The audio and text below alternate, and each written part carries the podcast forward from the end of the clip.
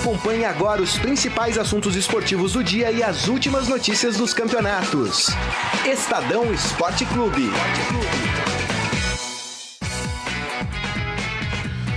Muito bem, começando mais um Estadão Esporte Clube, hoje quarta-feira, dia 1 de agosto de 2018.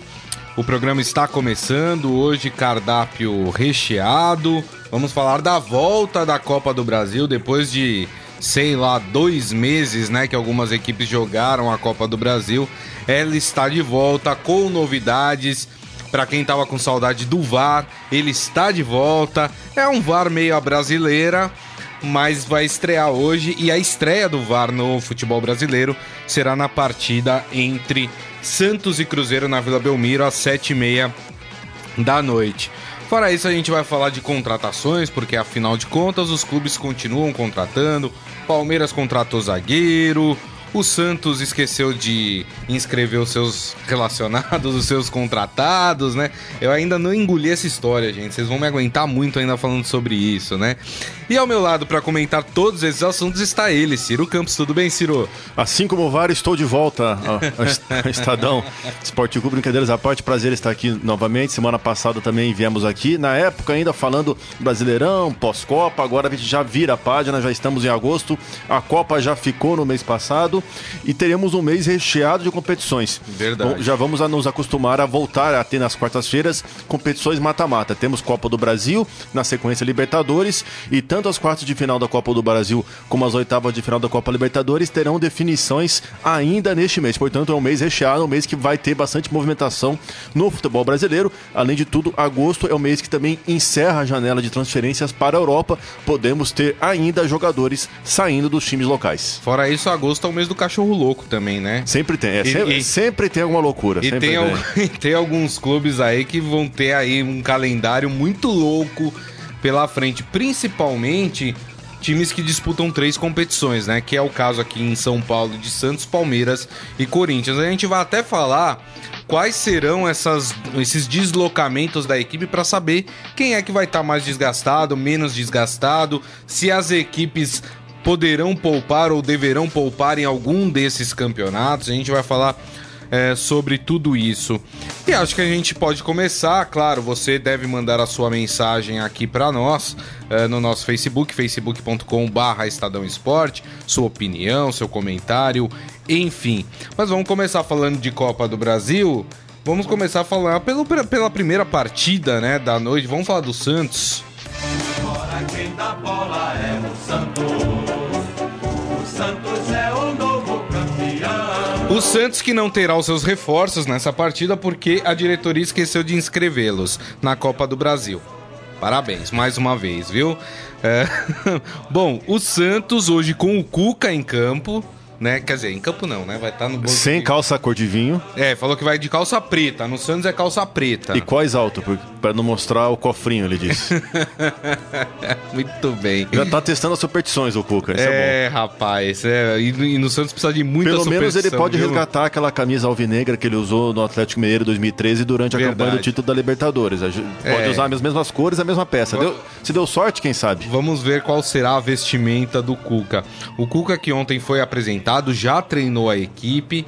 Na verdade, é mais na base da conversa do que outra coisa, né? Não tem tempo Não, não tem, do não. Cuca é, colocar o, o que ele pensa, o que ele imagina pro time do Santos. O Santos que deve ter em campo, é, começando por trás, né? Vanderlei no gol, David Braz ou Luiz Felipe, Gustavo Henrique, nas laterais Dodô e Vitor Ferraz.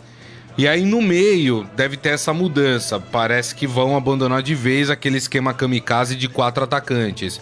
E aí o Santos deve ter Alisson, Diego Pituca, Jean Mota ou Léo Cittadini. É Aí que mora o problema. Esse é o problema. E aí na frente, Bruno Henrique, Gabriel e Rodrigo. Lembrando que o Eduardo Sacha está contundido, por isso também não vai para a partida eh, de hoje. É, Ciro, é um jogo difícil contra um adversário complicado que é o Cruzeiro, um adversário que tá melhor que o Santos. Atual campeão da, da, da Copa do Brasil, inclusive. Atual. Mas é um, um- um time que está sendo muito contestado também depois da volta da Copa do Mundo. é, o Cruzeiro. O que esperar? Ânimo novo, pelo menos, com a chegada do novo técnico? Eu acho que tanto o Santos quanto o Cuca precisam demonstrar serviço nessa, nessa época do ano. A última passagem, o último trabalho do Cuca foi muito contestado no Palmeiras. Ele retornou ao Palmeiras é, em maio do ano passado com o um papel de salvador da pátria, o técnico que tinha campeão brasileiro, que recolocar o time milionário nos trilhos. Na verdade, ele teve muitos problemas, com, não só com o time, mas com os jogadores. Teve afastamento do Felipe Melo, teve outras brigas internas, enfim. O Cuca também precisa mostrar serviço, também precisa mostrar um perfil diferente. Tanto é que logo de cara ele já falou: não vou usar o calça bordô, não vou ter superstições. então ele precisa mostrar um perfil diferente, longe de, longe de todas essas crendices a que ele sempre se apegou muito. E o Santos também precisa respirar um pouco, precisa mostrar é, a que veio. Como é um jogo mata-mata e com os dois times um pouco nessa fase instável, o Santos pode, pode, levar, pode levar vantagem. Uhum. É, ac acredito que sempre quando o técnico novo chega, reabre aquela disputa por posições. Quem estava muito acomodado com a reserva já conformado é. começa a sonhar mais. Quem estava acomodado como titular quer mostrar serviço. Então pode ser que nós tenhamos um Santos com uma postura diferente, uma postura mais aguerrida, até porque o Santos veio de jogos muito ruins. Aquele Santos Chapecoense, logo depois da Copa, ainda me causa pesadelos, ainda está na memória aquele jogo péssimo. O Santos, apesar de ter feito um, aquele jogo competitivo com o Flamengo é, na última semana, aquele empate 1 a 1 no fim de semana voltou a decepcionar. Então eu vejo que Santos e Cuca, um precisa do outro para se reerguer. É verdade. O Cuca, que inclusive foi apresentado ontem, né? O, a diretoria fez lá um vídeo com o Guga. Quem não lembra do Guga, atacante, muito do, do, do fato de eu ser Santista vai pelo, pelas atuações do Guga na década de 90. Ele jogou ao lado do Cuca né? Um período curto ali, não foi um período longo, mas gravou um vídeo dando as boas-vindas pro Cuca, enfim. E o Cuca na entrevista falou que sim, que ele vai lutar pela Libertadores, que não tem isso, que o Santos é o time mais fraco, que vai tentar mais Copa do Brasil do que Libertadores, ou tentar se salvar do, do brasileiro. Eu gostei de uma coisa que ele falou, que ele falou assim: técnico não tem que ser reconhecido por tirar o time, é, por impedir que o time caia no Campeonato Brasileiro. Isso daí é obrigação do técnico, né? O, o técnico tem que ser reconhecido pelos títulos que vence num clube. Ou né? seja, ele desmereceu o currículo de muitos caras aí que tem papel de, de salvador de, de, e de bombeiro, né? Exatamente. Mas o, o interessante também é que se a gente olhar o radar, a Copa do Brasil, são seis jogos até o título. E ir para os times brasileiros é a chance de embolsar o maior prêmio da temporada, o maior prêmio possível nessa temporada, que são 50 milhões de reais. Essa é a recompensa dada ao campeão. Nem a Libertadores, com todo o seu prestígio, nem o Brasileirão, com suas 38 rodadas e também sua dificuldade, dão um prêmio tão alto quanto a Copa do Brasil. Por isso, os times apostam nesse tiro curto. Então, você precisa fazer seis jogos competitivos é, e três jogos em que você vai muito bem dentro de casa, que você vai conseguir ser campeão. Você já vai conseguir tirar um peso enorme das costas, já vai conseguir carimbar a vaga na Libertadores, já adianta para o seu time o planejamento para a próxima temporada, até porque vai estar tá garantido na fase de grupos do principal torneio continental. Então, vale, vale vale, vale mesmo os times colocarem todas as fichas é, na Copa do Brasil. O Cuca também mencionou a Libertadores, porque você não pode deixar a Libertadores de lado. Como eu disse, é, neste mês vamos ter também o mata-mata decisivo aí da, das oitavas de final da Copa Libertadores. Competição que é a grande vitrine dos times, inclusive os times paulistas nos últimos anos têm patinado aí.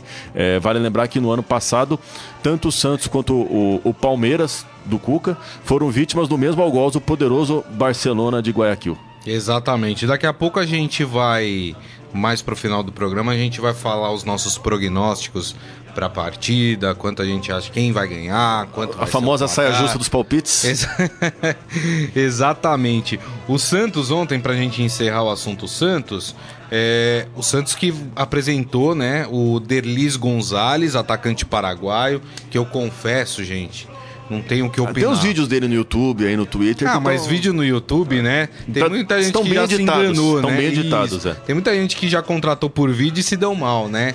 Mas enfim, aí ele deu uma declaração falando assim: espero jogar o mais rápido possível. Eu recomendo ao Derlis ficar em cima da diretoria, porque é capaz de esquecerem de te inscrever na Libertadores, viu, Derlis? Fique em cima ali e fala: ó, oh, vai perder o prazo. E o prazo para. Ó, diretoria do Santos, o prazo final para inscrever para esta fase da Libertadores é domingo. Vamos lá. Domingo, prazo final para se inscrever. Para Colo inscrever coloca o lembrete no celular. Isso, exatamente. Colo pendura o papel na geladeira. Coloca uma faixa na frente da sede social do Santos para lembrar que domingo é o último dia para se inscrever jogadores na, na Libertadores. Então, o Delis, fique em cima aí, senão eles esquecem de, de inscrever. É, mudando um pouquinho de assunto, esta partida entre Santos e Cruzeiro vai marcar a estreia do VAR no futebol brasileiro. Vamos, fazer assim já. Isso, já tem gente já. o que vai ter no jogo de hoje? Porque aqui é farra, né, gente? Lá na, na, Copa do Mundo até que tava todo mundo meio comportadinho. Aqui, Aqui é bagunça, né? ser- O que vai ter de jogador fazendo assim, né? Vai dar até cãibra no dedo. Vai virar né? até, acho que, é, comemoração de gol. Essa É. daí. Pode ser até uma coreografia de comemoração de gol, né? É, exatamente. Vamos explicar um pouquinho como é que será o VAR, né? Como o VAR será utilizado na Copa do Brasil. É, diferente ah, do, da Copa do Mundo, que você tinha de 33 a 35 câmeras, né? Fazendo esse papel do, do árbitro de vídeo. Aqui você terá entre 13 e 16 É câmeras. uma versão econômica do VAR. Isso, uma versão exatamente. brasileira. E será usada imagens também das emissoras que transmitem a Copa do Brasil. No caso, a Globo e a, a- e a Fox Sports. Exato. Né? S- terá uma salinha dentro do. É diferente da Copa do Mundo, terá uma salinha no estádio. Né, que, que o VAR eh, estará presente. Na Copa do Mundo a gente lembra que a sede era em Moscou, né? Então ficava fixo lá e de lá é que os árbitros se comunicavam. E continua valendo aquilo, né? O VAR só vai interferir em lances capitais, né? Ah, marcação de pênalti, Expulsão. Expulsão, gol, né? Todo gol vai ser revisto para saber se não teve nenhuma irregularidade ali no lance, né? Se for necessário isso, né? Por exemplo, o cara dá um chute de fora, não, você não precisa rever, né? É, mas, enfim, aquela jogada de escanteio, cabeceou, se teve falta, se não teve falta, esse tipo de coisa, ah, o VAR vai, vai interferir quando ah, necessário. E terá também um monitor lá no campo para o juiz poder se deslocar e ver. Aquela história do jogador na Copa do Mundo ficar lá atrás, todo mundo esperando o árbitro, esquece, amigo. Vai ter gente no cangote do árbitro aqui para ficar vendo a imagem junto. Você vai ver, vai ser, vai ser bagunçado. Eu tô curioso, aí, eu, eu tô curioso para saber como é que vai ser a reação dos jogadores brasileiros justamente nesses momentos de tensão, naqueles momentos de angústia, de expectativa, de quando o árbitro tá lá. né? A gente cansou de ver na Copa do Mundo o árbitro tenso olhando, revendo os lances e falando com o pessoal da sala, ah, volta o lance, não, repete, não, não é esse instante, volta um pouco. Queria, mas só imagina os jogadores brasileiros em cima lá, tentando também orquestrar É. essa, essa revisão dos lances, apertando o, para frente ou para trás no vídeo, enfim. É, e é interessante a, a gente ver também que vamos ver um- um- um- nessa rodada da Copa do Brasil um pouco de história também, porque vai ter, vai entrar na história o primeiro gol VAR da história do É, futebol brasileiro, exatamente. o primeiro pênalti VAR da história do futebol brasileiro. Vai ter muita gente entrando aí, é, digamos, no. botar seu nome nos livros aí como participante desse, desse lance. E também é interessante para o torcedor brasileiro também é, ver como é que vai ser o comportamento nos estádios Isso. das pessoas, né? É, a torcida vai fazer pressão, vai gritar VAR, vai gritar gol duas vezes, ou vai gritar comemorar pênalti duas vezes. É. Vai ser interessante olhar também o ambiente, porque o ambiente de Copa do Mundo, querendo ou não, é um ambiente diferente do, do, do É mais festivo brasileiro. do que de torcida. mais festivo, né? mais educado, mais, entre aspas, domado também, porque no futebol brasileiro a gente tem rivalidades locais, tem tensões, por exemplo, o Santos e o Cruzeiro é um jogo tenso, por ser estreia do Cuca e o Cruzeiro irregular também. Então vai ser interessante ver a torcida. E também ver se nos estádios com telão, se o- as imagens também serão retransmitidas, eh, as imagens polêmicas também serão retransmitidas, acredito que não. Mas vai ser interessante olhar esse ambiente do VAR no futebol brasileiro, a aplicação de uma tecnologia, por vezes tão pedida, no futebol brasileiro. Vale lembrar que no ano passado teve votação dos clubes da Série A também para a adoção do VAR nos jogos da Série A do Campeonato Brasileiro e a maioria dos clubes decidiu por não optar. Porque a CBF queria custo. que os clubes é que arcassem com esse custo do VAR. E é engraçado porque, e, e ontem eu e o Morelli a gente estava conversando sobre isso, que naquele, naquela oportunidade, naquela reunião em que rejeitaram o VAR, né? ah, a CBF tinha apresentado um orçamento de 30 mil reais por jogo. O VAR vai custar na Copa do Brasil 50 mil reais por jogo, ou seja, 20 mil a mais. Isso porque foi é, o valor estipulado pela empresa ganhadora é, ali da licitação. É, uma empresa acho que chamada Broadcast, inclusive, é que ganhou essa licitação. Então, 50 mil por jogo. Ao final da Copa do Brasil, a CBF vai ter um custo de 700 mil reais eh, em relação ao VAR. Isso a gente tá falando de quartas de final até a final. Imagina o custo disso para a Copa do Brasil inteira. E é, e, e até interessante, já, já repassando o comentário aqui, tem um comentário interessante da, da, da Manu Faria sobre os acréscimos. Porque do tanto tempo, na Copa do Mundo era comum ter seis minutos de acréscimo, Isso. sete minutos de acréscimo. Agora, com o VAR ainda em fase experimental, muitas vezes os jogos vão ficar parados por um tempo acima do desejado. isso. Às vezes, para rever um lance, para rever uma polêmica, vai ficar lá um, dois minutos, e ainda mais que a choradeira dos do jogadores brasileiros de, de não querer aceitar, de se revoltar, de Isso. reclamar. Porque na Liga dos Campeões ou numa Copa do Mundo, os jogadores não reclamam tanto, tem É. outra postura. Então a gente vai, vai ficar acostumado a ter jogos até terminando mais tarde, até com mais tempo de acréscimo, em virtude dessa presença do VAR. Então, assim, é, é uma rodada bastante curiosa da Copa do Brasil, até por, por ser a primeira, os jogo, jogos de ida, Isso. talvez agora vai ser, o jogo, vai ser os jogos mais interessantes para a gente ver como é que vai ser essa reação é, do VAR. Mas a gente pode ter já, é, na, na- se não me engano, na semana do. Acho que é dia 16, a semana dos jogos de volta, a gente pode ter um gol definindo classificação, um gol marcado pelo árbitro de vídeo. A gente isso. vai começar a ter essa, essas histórias em ação no futebol E brasileiro. acho que uma coisa que também vai chamar curiosidade e a gente vai ficar atento a isso também é que antes da Copa do Mundo se, questiona, se questionava muito sobre a fluidez do jogo. Se o jogo ia ficar muito tempo parado, se o jogo ah, ia transcorrer mais rapidamente, mesmo com o VAR. E a experiência foi boa. Na Copa do Mundo, a gente não sentiu que o jogo ficou parado, né? Ah, na primeira fase, os juízes requisitaram mais o VAR do que em relação à fase de mata-mata da Copa do Mundo, né? Talvez também uma orientação da FIFA para os árbitros não ficarem chamando o VAR a todo momento. Se não vira uma muleta também, né? É. Senão vai virar outros esportes que é para toda hora tal. É interessante que até mesmo o Sandro Merahit já, já, já falou em outras entrevistas que talvez no futebol no futuro tenhamos a, a mesma estratégia que tem no vôlei, no tênis, de desafio. Os times, por exemplo, ter um ou dois desafios para questionarem durante o jogo, durante o tempo, a marcação do árbitro.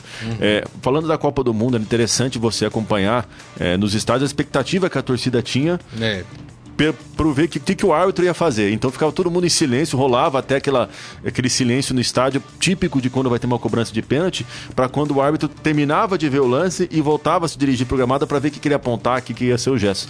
E era interessante que alguns gols eram comemorados duas vezes. Eram comemorados quando a rede balançava, Isso. depois eram comemorados novamente É quando o verdade. árbitro assinalava o lance. É verdade. E lembrando que o VAR também estará presente nas quartas de- a partir das quartas de final da Libertadores e também da Sul-Americana. Então, isso também é importante a gente frisar. Eh, deixa eu detalhar um pouco como vai funcionar, então. Ó, quatro pessoas ficam na sala do VAR, que é dentro do estádio. Tem o operador do equipamento, tem o assistente do VAR e tem também um árbitro que foi treinado para isso, que é o que fica em total eh, comunicação ali com o árbitro em campo.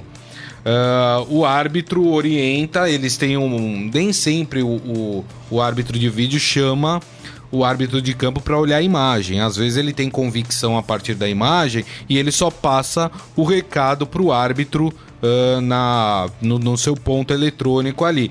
Se é um lance que o árbitro de vídeo entende que o árbitro precisa olhar para ele decidir, aí sim é chamado e aí ele vai para aquele monitor, como a gente viu ali na Copa do Mundo.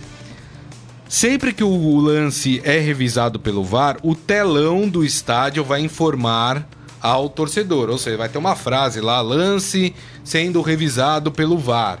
Entendeu? Não vai aparecer a imagem que está sendo observada, mas vai aparecer um recado para os torcedores avisando que naquele momento o VAR foi acionado.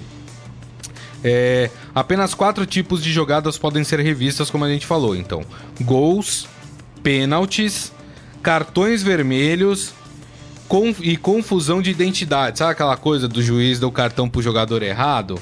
Mais ou menos isso. E também é, para o juiz poder identificar, no caso dos cartões vermelhos, por exemplo, tem uma confusão generalizada. O VAR identifica ali os autores da confusão e aí o juiz toma as providências cabíveis. Não é isso, Ciro É. Campos? Vai ser curioso ver também. Eu tô mais curioso para saber o VAR na Libertadores do que na Copa do Brasil, eu diria. Claro que a gente tem essa expectativa, como eu disse, é, vamos ter personagem entrando na história do futebol brasileiro. O primeiro autor do gol VAR, o primeiro expulso pelo VAR. Mas Libertadores, que sempre foi uma terra mais sem lei, que vai, que vai ser curioso para ver se o VAR realmente vai mudar um pouco. Sempre os times brasileiros reclamaram que eram prejudicados na Libertadores, ou por questão de despreparo do árbitro, desprestígio político, ou pela questão do idioma. Agora vai ser interessante ver, a partir das quartas de final da Libertadores, que vai ser lá por setembro, outubro, ver como é que vai ser a aplicação. Vamos supor se o árbitro vai conseguir numa Libertadores ter é, a mesma qualidade de apuração do que teve na, na Copa do Mundo.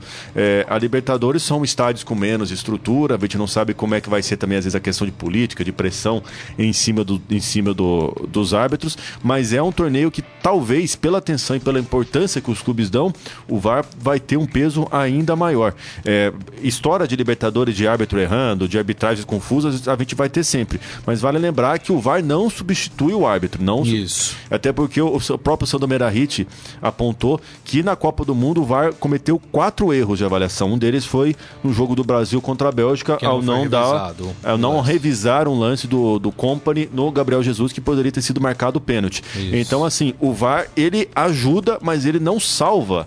A arbitragem. Exato, claro. Se a arbitragem, a gente vive aqui falando aqui, a arbitragem sul-americana é ruim, a arbitragem brasileira é ruim, vai continuar ruim. Talvez o VAR amenize um pouco esses lances, mas assim, N outros lances, É. não vai ter VAR. Eu Cartão que a- amarelo, a, aquela questão falta. de impedimento, né? Por exemplo, um gol marcado em impedimento. Isso o VAR vai ajudar, obviamente. Problemas, talvez em problemas mais é, difíceis, como de critérios de marcação, o VAR não vai salvar. A gente Tipo cansa, pênalti, né? a gente cansa de ver na Libertadores, vamos supor, o, o, o jogador leva amarelo por um lance de puxão simples, mas dá um carrinho por trás e não leva amarelo depois. Isso. Qual que vai ser? O VAR não, não vai ter VAR para esse lance, né? Exato, E é, exato. e é bom também os jogadores brasileiros que são muito acostumados a reclamar terem em mente e se conscientizarem que não pode ficar fazendo o gesto. O gesto que a gente fez aqui no começo do programa, assim, que é o, que é o de televisão, quem tem que fazer é o árbitro. O jogador não pode ficar É. fazendo isso porque vai levar o cartão amarelo. Mas vai ser uma chatice nesse primeiro momento, porque todo lance os jogadores vão ficar buzinando na orelha do árbitro pra ele rever o lance, né? E, e o árbitro só revê o lance se ele em campo tem dúvida e aciona o VAR, ou se o VAR, pela imagem, fala: Ó, existe uma dúvida nesse lance. Não é por pressão de torcida, quer dizer, a gente espera que não seja, né? Por pressão de torcida, nem por pressão de jogadores. Deixa eu passar aqui, dei algumas mensagens, o pessoal falando aqui sobre sobre o VAR também. O Arimateia, por exemplo, falou, falou que é melhor pequenas paradas do que uma polêmica que dure meses, como aconteceu na final do Campeonato Concordo Paulista. plenamente. Né? Afinal, que não acabou ainda. Ah, quem mais aqui? O, o, o Ciro já leu a da Manu aqui falando em relação aos acréscimos. De fato, se for usado bastante o VAR, ah, os acréscimos de 6, 7 minutos vão ser comuns nessas partidas, né? O Ezequiel Ramos fazendo uma gracinha aqui falando do Palmeiras. Falando que estreou uma novela que a família ficou congelada há 132 anos e quando acordou descobriu que o Palmeiras ainda não tinha mundial. Aí é uma sacanagem, né, gente? Aí, aí não dá. Ah, Dona Maria Ângela Cassioli, mãe do nosso Renan também, aqui sempre presente. Cativa, Obrigado, cativa, é. cativo. Fátima Abraço também, Daniel Souza, toda a turma ah, que está nos assistindo. Mande aqui a sua opinião, mande seu comentário também, que a gente vai ler. Vamos falar de outro clube brasileiro que joga hoje paulista, né? que joga hoje pelo, pela Copa do Brasil. Vamos falar de quem? Vamos falar do Corinthians, né, rapaz?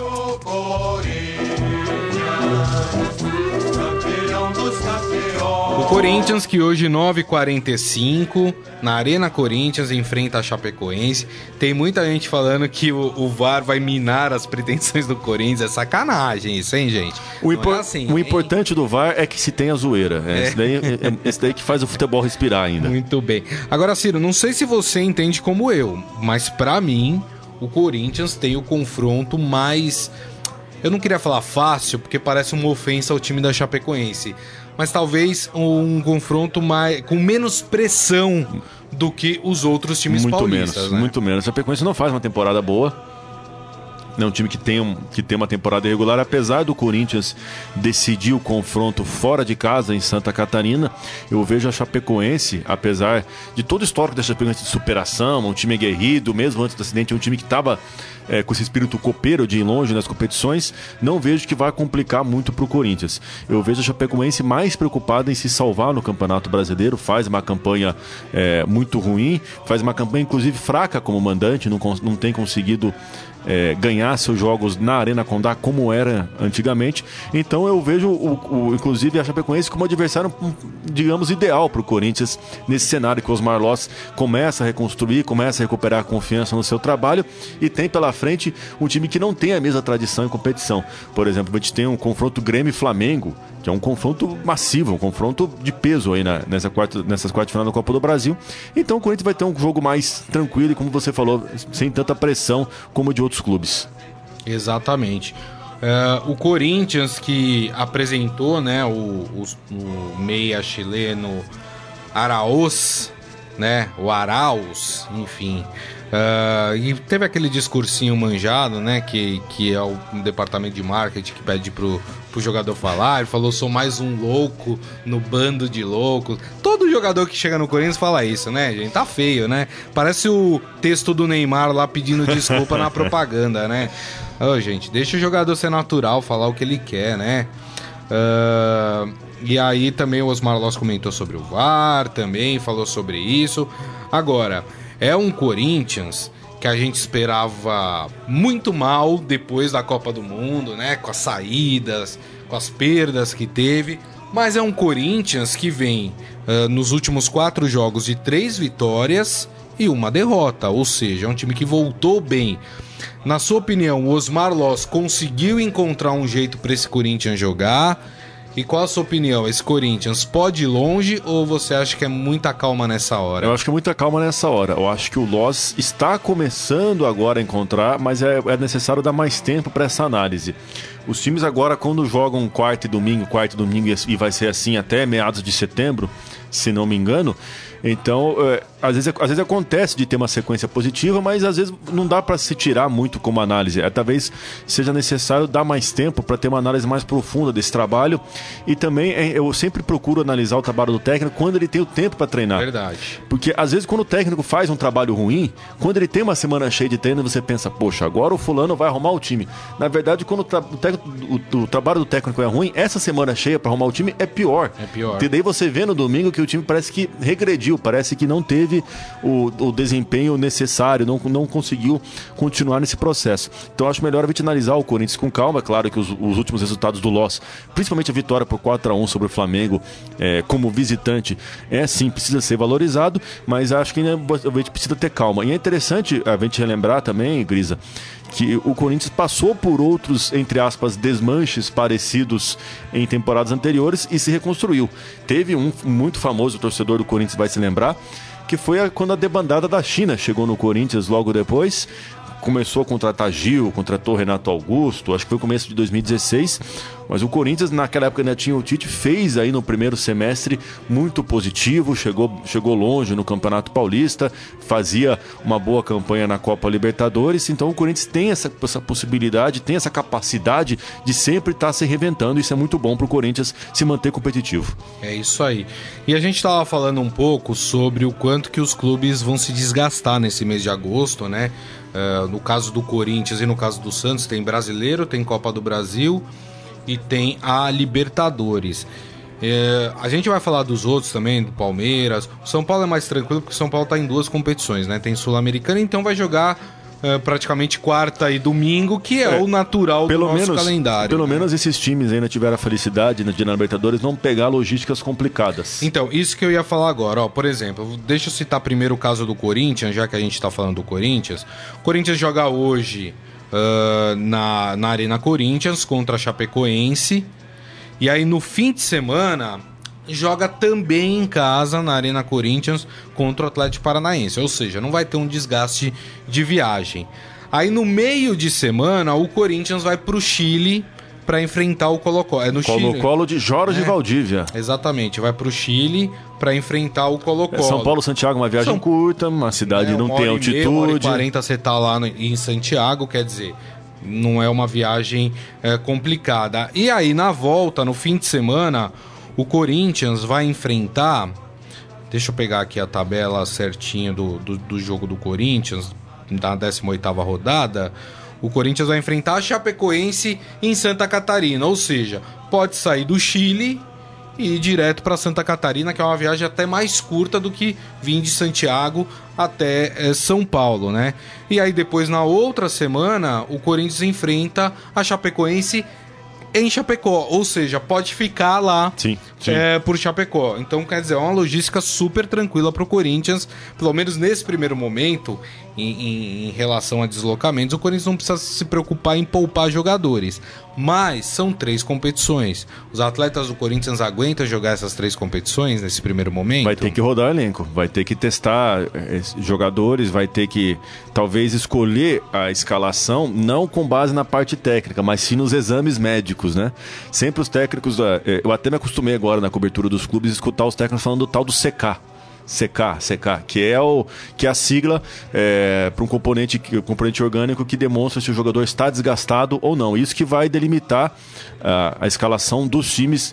Mas é interessante, os times paulistas eles eh, têm, têm essa qualidade de terem departamentos de logística que organizam toda essa, essa esse deslocamento, toda essa viagem.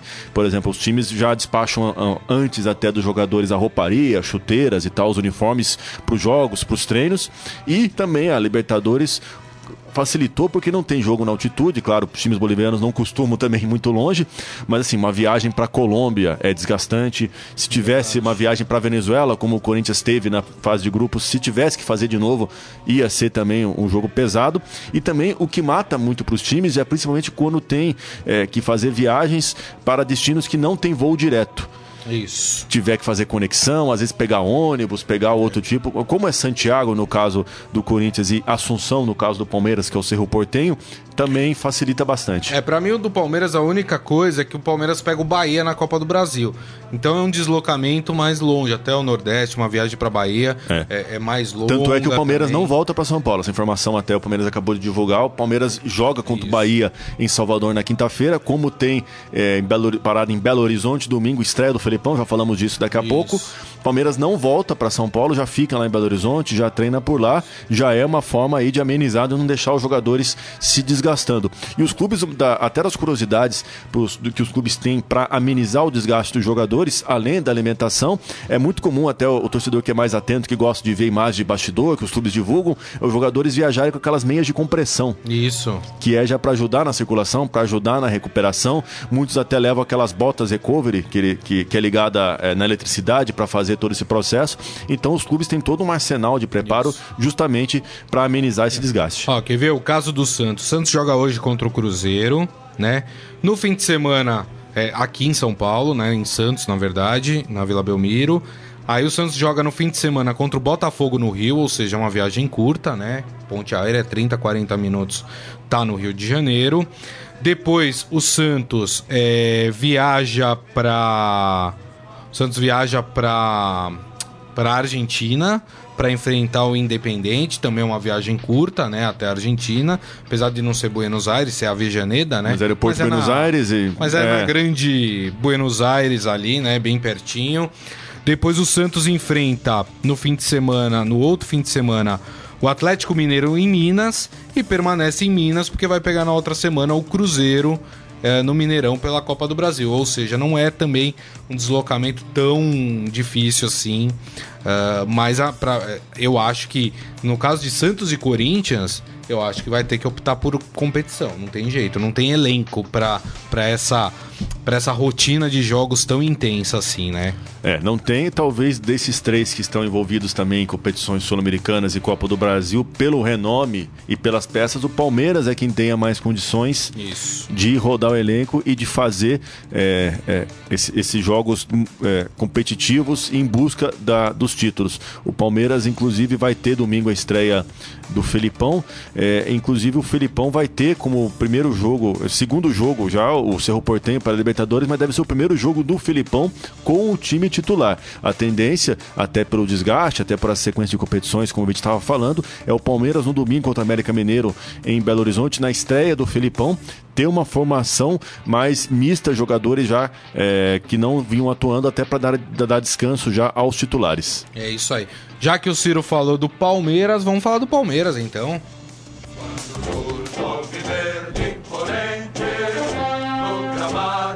Luta Nesse momento, o Moisés está concedendo uma entrevista coletiva lá na academia de futebol.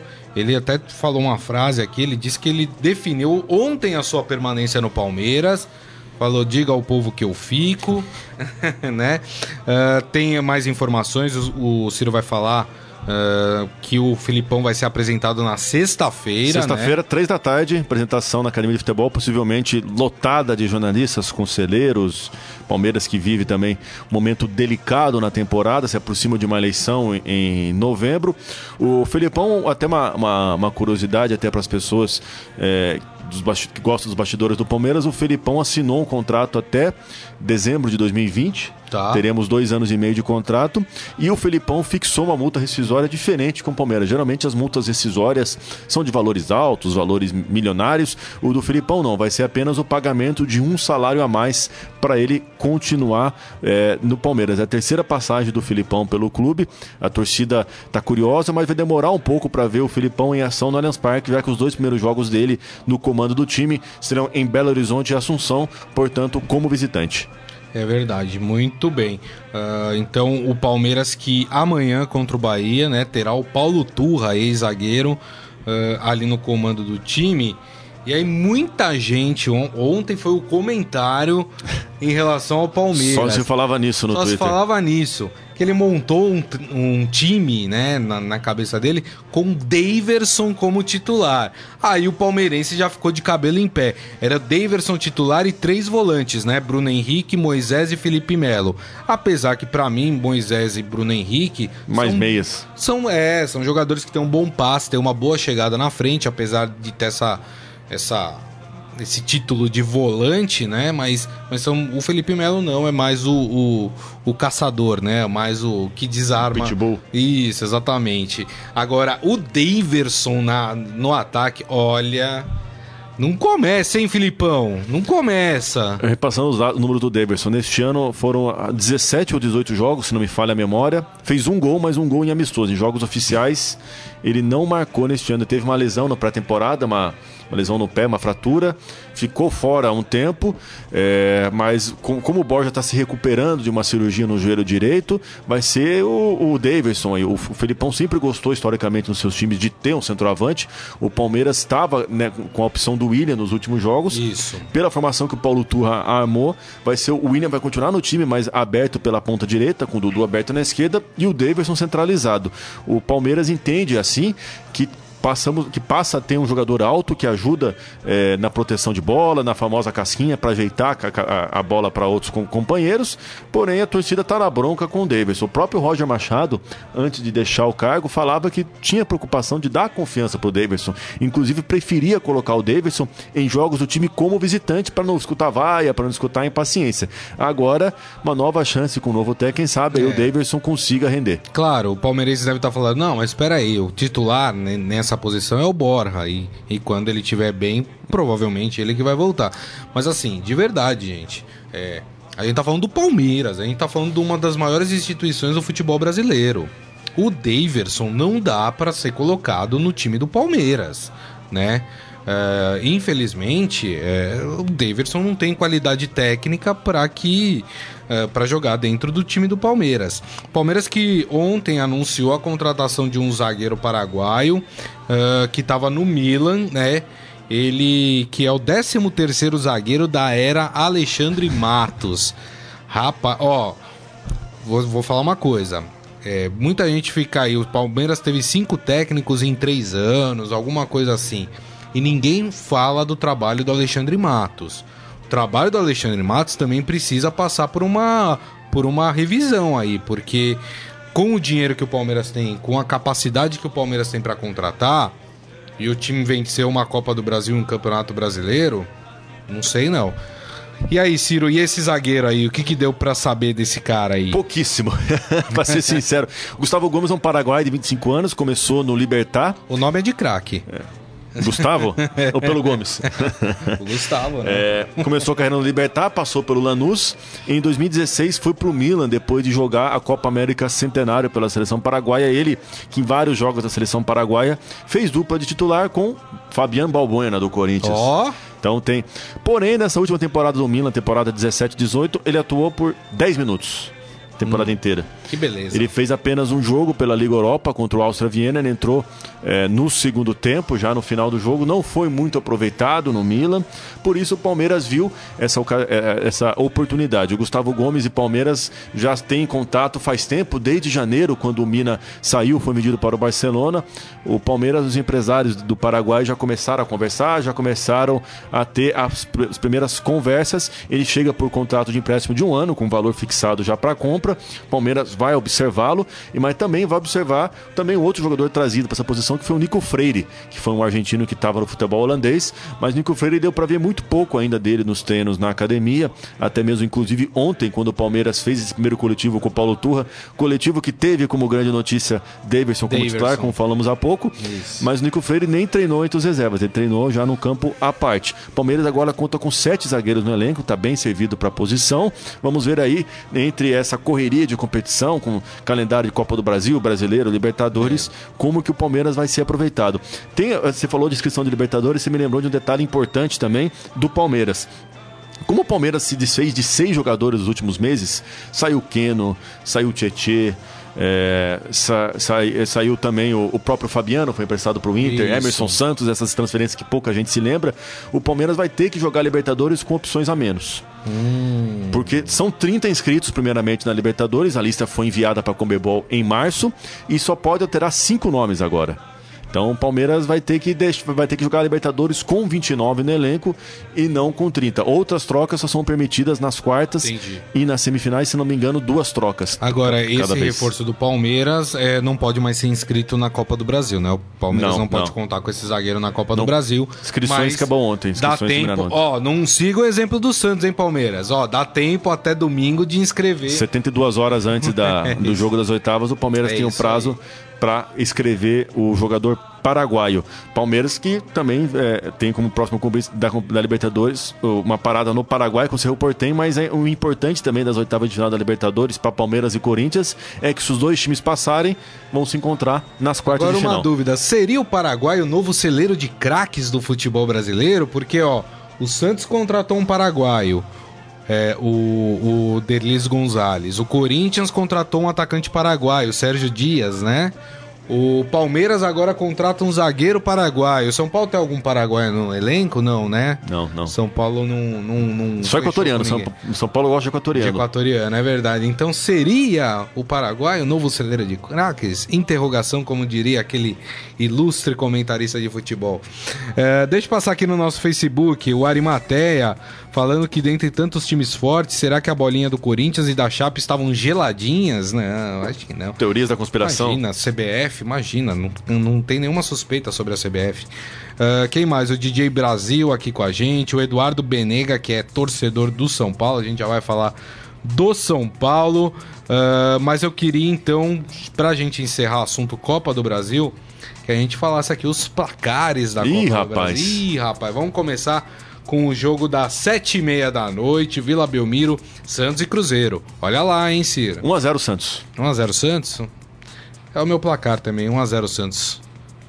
É isso aí. Acho que plausível também. É, é. Santos, Santos jogando em casa, o Cuca, o Cuca chegando. Mas perdeu do América Mineiro, né? É, mas, mas acredito que, que, que, que é outro momento agora, outra competição, com outro técnico. O, o, o Cuca tem essa característica de chegar nos times e conseguir mexer com o brilho dos jogadores. Pelo ano... menos no começo, né? Pelo menos no começo. Ano passado ele começou muito bem no Palmeiras, quando, é. quando retornou. O time começou bem no Campeonato Brasileiro, até mesmo na reestreia dele ganhou de 4 a 0 do Vasco.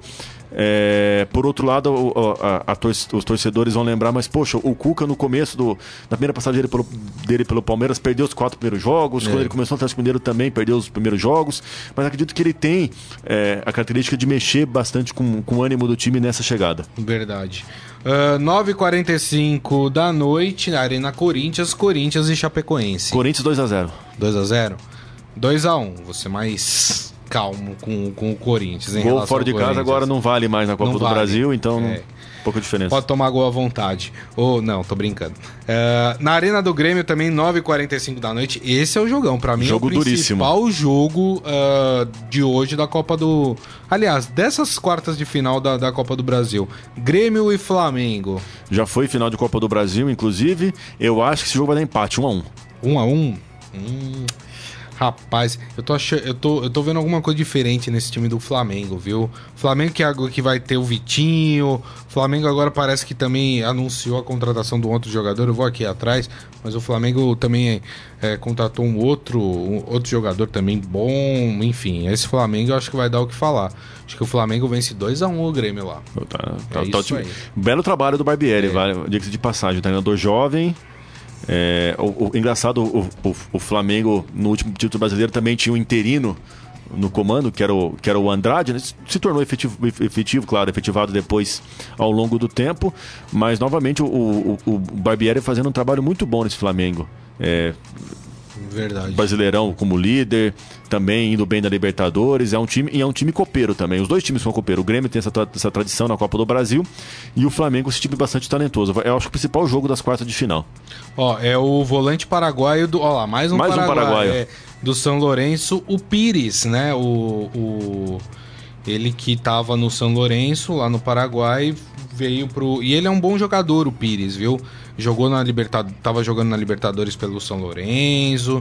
Enfim, bom, bom atleta, o Flamengo se E reforçando o, cada vez o Paraguai é um mais. país que, é, que sempre teve jogadores é, de renome, jogadores de qualidade aqui no futebol brasileiro. Quem não se lembra do Gamarra, do Arce, do Rivarola? É. É, antigamente até mais de, de nomes como o próprio Romerito, que foi ídolo no Fluminense. O futebol paraguaio sempre, sempre revelou aqui ídolos para os times brasileiros.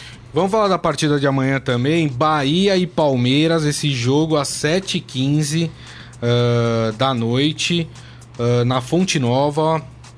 Palmeiras também aí, com não com o Filipão, né? Mas com a sua nova comissão técnica já comandando essa equipe. Palpite meu 2x1, o Palmeiras. Pra quem? de- Palmeiras. Ah. Bem lembrado. Tava tão empolgado que você me deu essa palavra. então- 2x1 se a gente for Não, pegar, não. assim como o jogo Não, do não, Bahia. 2x1 Palmeiras. Eu acho que o, o Palmeiras, desde os tempos do, do, do Roger Machado, ele tava, até o desempenho do Roger Machado era, foi até melhor em alguns momentos como visitante do que como mandante. Acho que o Palmeiras aprendeu a jogar bem fora de casa, é, inclusive na, nas oitavas de final passou pelo América Mineiro graças a uma vitória fora de casa no primeiro jogo. Acredito que o Palmeiras vai conseguir é, ganhar do, do Bahia nesse primeiro jogo. É interessante para o torcedor do, Palme- do, do Palmeiras acompanhar o jogo para analisar também um pouco já o que, que vai ter de mudança. Eu- apesar do Filipão ainda não estar presente aqui, já participou do dia a dia do Palmeiras, Ah, inclusive. deve estar em contato direto. O Wesley né? Carvalho no domingo escalou o time depois de conversar com o Felipão por telefone. O Paulo Turri e o Pracidelli são profissionais que trabalham com o Felipão eh, desde os tempos da China, conhecem o estilo dele.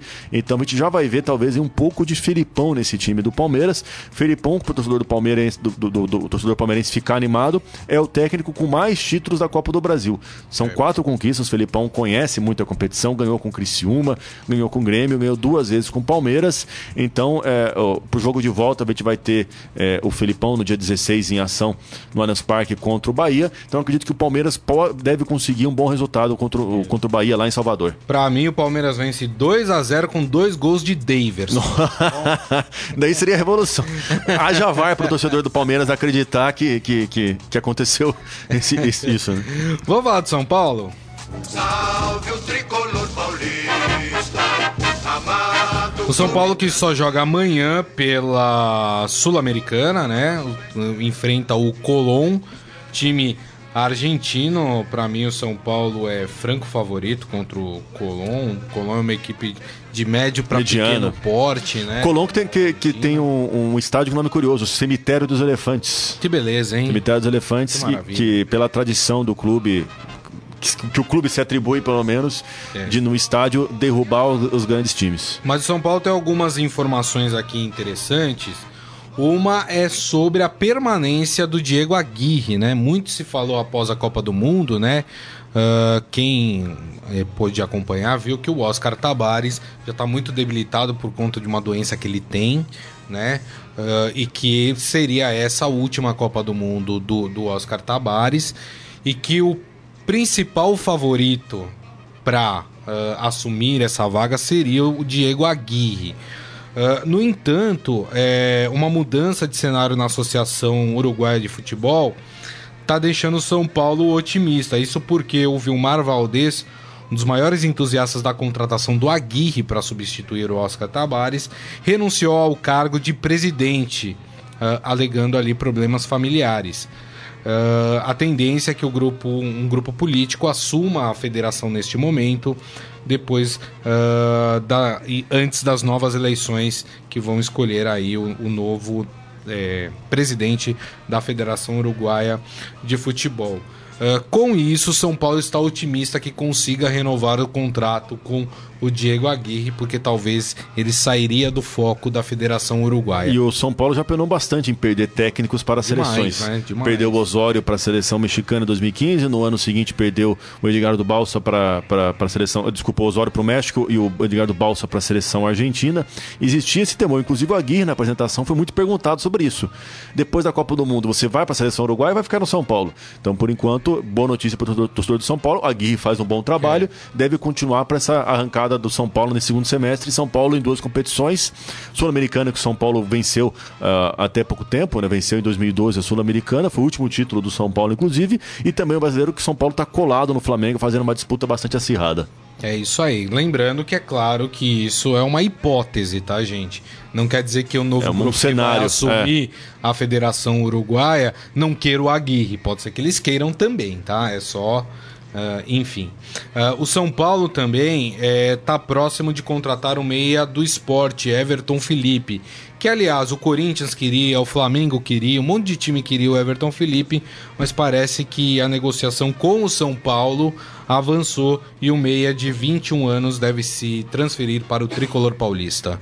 Companheiro do Diego Souza no esporte também. É, São Paulo trazendo mais um, mais um reforço para o Brasileirão. Vale lembrar que, em termos de reforço para o Campeonato Brasileiro, a data, o prazo, a janela é bem maior. A gente falou há pouco que para Libertadores a inscrição, não percam clubes, por favor, é até domingo. Mas para o Campeonato Brasileiro a inscrição vai até outubro. São Paulo consegue aí se reforçar, com, deve fechar com mais um jogador para um, um setor importante, até para o São Paulo ter um respiro. O São time de São Paulo, como a gente, sempre fala aqui, é um time veterano, é um time que talvez possa sentir essa, essa maratona de jogos. Temos o Nenê com mais, com mais de 35 anos, Diego Souza também veterano. É importante aí o São Paulo também ampliar o repertório para ter mais fôlego. E mais uma última informação do São Paulo: São Paulo efetuou três trocas na lista de inscritos para a segunda fase da Copa Sul-Americana. Entram na relação o lateral direito Bruno Pérez, atacan os atacantes Rojas e Everton, que não estavam inscritos na primeira fase. Eles ocupam as vagas de Bruno, Marcos Guilherme e Júnior Tavares. Então São Paulo fez essas três mudanças na sua lista aí de jogadores. Rojas, bela contratação do São Paulo. Também achei. Entrou, jogou, não sentiu o time, jogador experiente, disputou a Copa do Mundo de 2014 pelo Equador, um grande acerto do São Paulo. É isso aí, exatamente. Lembrando que, por exemplo, tá na lista o Éder Militão, mas a gente sabe que o Militão não segue com São Paulo na Sul-Americana, né? O Éder Militão vai embora para o Porto. E aí o São Paulo ficaria com um jogador a menos também na sua lista da Sul-Americana. Vamos pro Momento Fera? Agora, no Estadão Esporte Clube, Momento Fera. Cara é fera!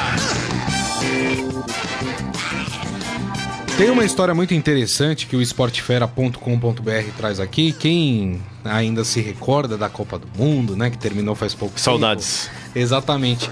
Lembra da história daquele jogador da Coreia do Sul, né, que queria se livrar do exército, né? Uh, ele ficou até muito preocupado quando a sua seleção foi eliminada, porque se a seleção seguisse na Copa do Mundo, poderia haver um perdão e ele não precisaria ir para o exército. Mas a Coreia do Sul foi eliminada uh, na primeira fase. Então vamos lá. Triunfar com a Coreia do Sul ou deixar o futebol de elite? Essas são as duas opções de um dos destaques da seleção sul-coreana, o Son Heung-min. Uh, desta vez, o meio atacante pediu desculpas ao Tottenham por ter que deixar o time, ele estava no Tottenham, para participar de mais um torneio representando seu país.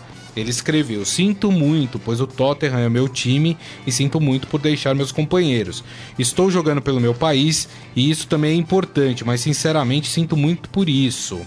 Uh, Peça-chave no esquema uh, do Poquetino, o jogador integra a seleção da Coreia do Sul para tentar conquistar a medalha de ouro nos Jogos Asiáticos, que acontece no mês, nesse mês de agosto na Indonésia. Caso o camisa 7 não saia vitorioso, Son terá que servir o exército do seu país por dois anos, já que precisa completar seus 21 meses de serviço militar até completar os 28 anos. Como ele tem 25, ele teria que se apresentar em julho de 2019. Caso os sul-coreanos vençam a competição, Uh, o novo contrato com o Tottenham até 2023 poderá ser cumprido. Isso pois o governo sul-coreano é conhecido por oferecer um passe para atletas bem-sucedidos. Ou seja, ele precisa vencer a competição, gente. Se ele não vencer, ele vai ter que ir para o exército. É uma situação, claro, é, aqui ninguém está julgando ou criticando ou a favor porque é uma questão do país, né? São política, inclusive, com, com, os vizinhos do norte. Exatamente. Então, quer dizer, o, o, os sul-coreanos eles têm total direito de, de gerenciar o seu país da maneira que eles acham melhor. Uh, mas é um caso curioso e, e deu para ver na, a cara de desespero dele, né? Quando foi eliminado com essa possibilidade. Porque imagina, você é um atleta profissional. Você está jogando no Tottenham, que no Premier é, League, sim. exatamente, que hoje é uma equipe ali de média para alta, tá? Vai sempre ali, é, na, tá sempre nas, nas principais competições da Europa. Liga dos Campeões, inclusive. Exatamente, né? Então você tem já esses status e aí você tem que encerrar sua carreira por dois anos para servir o exército e depois de dois anos você não sabe como é que você volta, né? É realmente é uma situação curiosa, né, Ciro? E é interessante que nesse mesmo ano que a gente viu durante os Jogos de Inverno em Pyeongchang, na Coreia do Sul, é, o começo da retomada de relações, talvez, da, da, das duas Coreias. Agora tivemos meses, meses depois os dois presidentes apertando as mãos. Quem sabe no futuro próximo, e com a paz entre esses dois países, não seja necessário para atletas sul-coreanos terem de é, abandonar suas profissões, o exercício do esporte, para se alistarem ao exército. Quem sabe nos próximos anos não teremos mais essa necessidade. É isso aí. Ó, mais uma notícia aqui do Esporte Fera, também interessante. Vamos falar de Ronaldinho Gaúcho. O bruxo. O bruxo, né? Todo mundo se surpreendeu com a aparição dele na final da Copa do Mundo, lá tocando, né? O, eu não sei o nome daquele instrumento, né? Uma espécie de tambor ali. Percussão. Me, me, Percussão. É, me desculpe se tiver errado aí, o pessoal que conhece aí instrumentos musicais. Mas ele, uh, de acordo, essa é uma informação que saiu no Wall Sport, o Tribunal de Justiça do Rio Grande do Sul condenou um empresário, dono de uma fábrica de bebidas, a indenizar o jogador em 350 mil reais. O motivo dessa ação seria uma declaração sobre o camisa 10 quando ele deixou o Flamengo, né? Ele estava no Flamengo, clube carioca. Uh, abre aspas para a postagem. Só quer sacanagem. O negócio dele é beber todo dia, está milionário, cheio da grana, pode pegar a mulher que quiser, vai jogar pra quê? E aí ah, continuou, faz festa todos os dias, foi péssimo para o Fluminense, foi péssimo. Ah, ele tá falando do Fluminense. Foi péssimo para o futebol carioca trazê-lo, é um jogador acabado, não tem mais que ficar aqui, tem que curtir as festas como ele gosta.